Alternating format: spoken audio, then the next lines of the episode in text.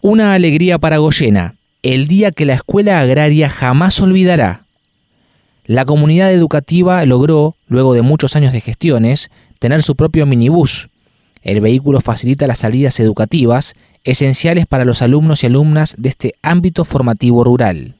Tener su propio minibús para poder realizar salidas educativas era un sueño para la Escuela Secundaria Agraria número 1 Ezequiel Martínez Estrada de Goyena, y finalmente, luego de muchos años de gestiones y solicitudes por parte de directivos, docentes, padres y alumnos, y también distintas comisiones de la Asociación Cooperadora, la comunidad educativa lo concretó y lo festejó con mucha alegría y emoción. La directora del establecimiento, Carolina Isali, expresó que la fecha de recepción del vehículo quedará grabada a fuego en la comunidad, de 500 habitantes en el partido de Saavedra, ya que la institución apuesta sin descanso desde hace 48 años a la formación de los jóvenes de la localidad y la región en el sector productivo rural. El momento más emocionante fue cuando el minibús entró a la escuela escoltado por el coche autobomba de los bomberos, mientras los chicos aplaudían su llegada desde el cordón. Fue mucha la emoción que transmitieron las autoridades que nos acompañaron a través de sus palabras y una gran satisfacción y emoción poner en marcha el minibús y hacer un trecho en compañía del ministro de Desarrollo Agrario Javier Rodríguez. Comentó, el minibús facilitará a los alumnos de séptimo año el cumplimiento de sus prácticas profesionalizantes en diferentes lugares y empresas, algo que hasta el momento se lograba por el esfuerzo de padres, docentes y directivos que ponían a disposición sus vehículos particulares para que los alumnos pudieran cumplir con estas actividades obligatorias. Por suerte llegó el día, se concretó un sueño,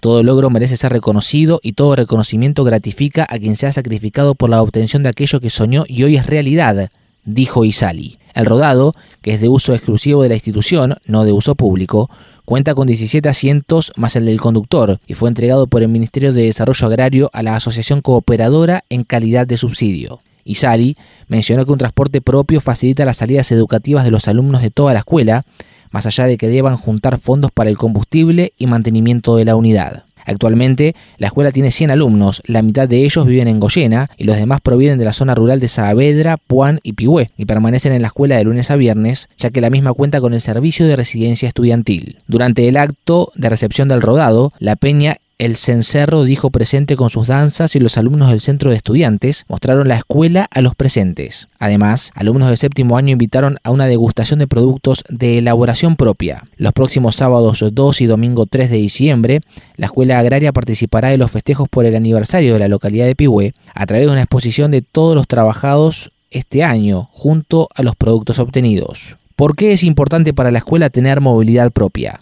En la escuela agraria, las salidas educativas son fundamentales para los alumnos porque ellos, quizás más que en otros entornos formativos, necesitan de la observación directa, práctica y experiencia rural para fijar con más facilidad los aprendizajes.